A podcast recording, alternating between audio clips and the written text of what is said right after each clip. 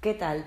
Os doy la bienvenida a este podcast de preparación de oposiciones a educación primaria. Mi nombre es Patricia Villalba y en estos momentos estoy hablando de evaluación, tema muy importante. En el podcast anterior hice dos definiciones de evaluación de la doctora Watkins y también de Viramonte, de Fren Viramontes, y voy a repasar hoy la de la doctora Watkins.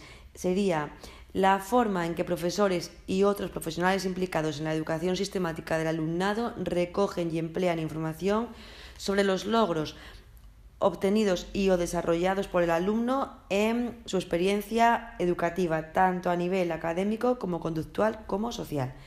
Watkins 2007. Y por eso hoy que voy a hablar de qué evaluar y cuándo evaluar, tenemos que ver que la evaluación del proceso de aprendizaje está relacionada con el grado de adquisición de las competencias y el logro de los objetivos. Si recordamos la definición de currículo como conjunto de elementos que determinan el proceso de enseñanza-aprendizaje para todas las enseñanzas, estos elementos son objetivos eh, de etapa, competencias, contenidos, criterios y estándares. Y aquí hablamos de adquisición de las competencias, y logro de los objetivos. Si os acordáis, los objetivos referente relativo al final del proceso y se medían con los criterios y los estándares. Es decir, que no podemos olvidarnos de que los maestros tienen que utilizar la evaluación para comprobar el desarrollo de las competencias y el logro de los objetivos. Pero también, y tal como eh, viene citado en el artículo 28 de la resolución de 26 de abril de 2016 que modifica la de 5 de febrero de 2015, os digo una cosa, aseguraros, porque a veces lo hablo de memoria y, madre mía, y no sé si lo dije bien. Bueno, creo que sí, creo que sí. Eh, estoy dudosa de si es del 26 o del 29, y diría que es del 29. 29 de abril de 2016. Modifica la de, la de 3 de febrero, ¿viste? No di una. Repito, resolución de 29 de abril de 2016 que modifica la del 3 de febrero de 2015. Y en el artículo 28,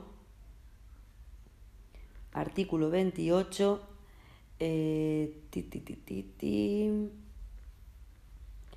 me espera un segundín porque creo que no es el artículo 28. Jolín. A ver, voy a parar, lo busco y vuelvo. ¿Vale? Ni os mováis de ahí.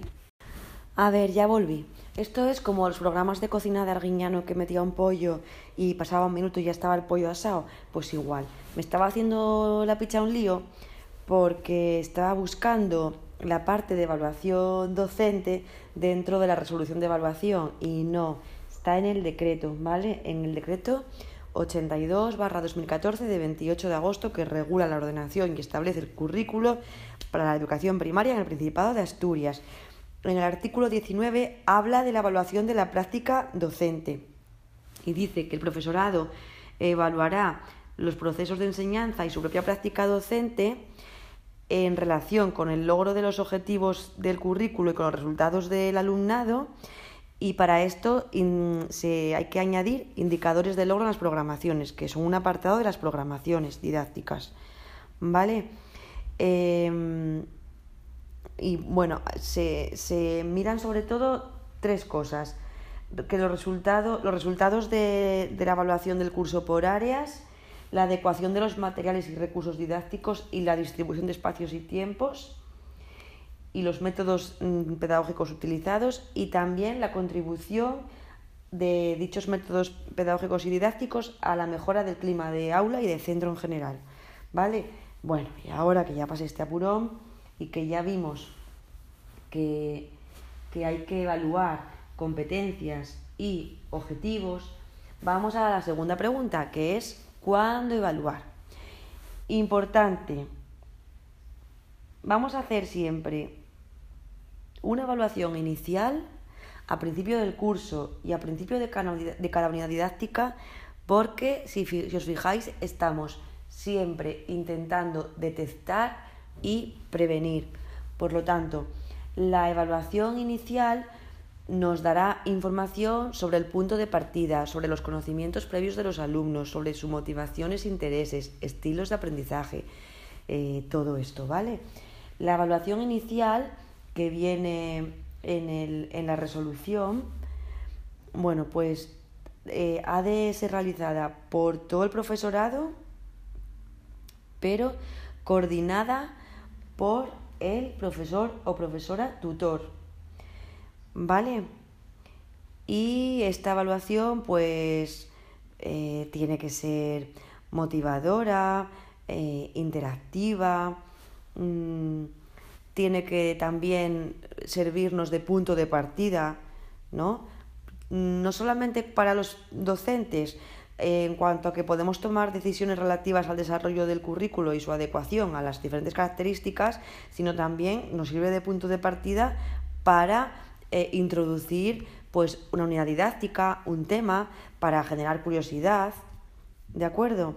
Em, esta evaluación inicial la, la, hará el profesorado también con la, con la colaboración, si es necesario, del responsable de orientación en el centro, sobre todo si hay alumnado que se ha incorporado tardíamente al sistema educativo español, aunque bueno, eso lo vamos a ver después un poquito mejor, ¿vale?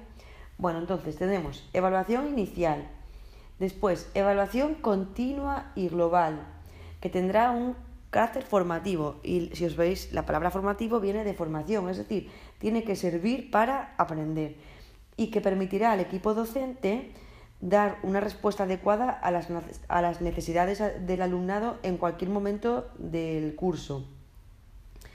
Y si es necesario, nos va a permitir adoptar medidas de tipo organizativo, curriculares o didácticas. Y tendremos por último la evaluación final que se realiza a lo largo del curso escolar eh, al menos tres sesiones de evaluación de los aprendizajes del alumnado y que además esta información se transmitirá a los padres. ¿Vale? Los resultados de la evaluación final de cada uno de los cursos, ya la final, final, la de junio, se, se incorporará a los documentos oficiales de evaluación, de acuerdo con lo establecido en el, en el Real Decreto 126-2014 de 28 de febrero. Eh, estos documentos son, hay un podcast, habrá un podcast ¿eh? solamente de esto, pero son el expediente académico, las actas de evaluación, los documentos de evaluación final de etapa y de tercer curso, el informe indicativo del nivel obtenido en la evaluación final de etapa, el historial académico y en su caso el informe por traslado. ¿De acuerdo?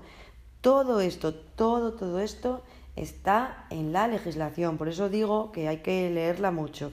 Está en el Real Decreto, está en el decreto también, pero sobre todo está en la resolución, que yo creo que es lo que tenemos que, aprendernos. Mm, lo dejo aquí porque voy a hacer un podcast cortito para explicar las pruebas de, o el informe individualizado de, de tercero de primaria y de sexto, que creo que, bueno, que, merece la pena. ¿Vale? Venga, os saludo, perdonadme por ese lapsus, esto es un lío, y os deseo un día genial. Chao.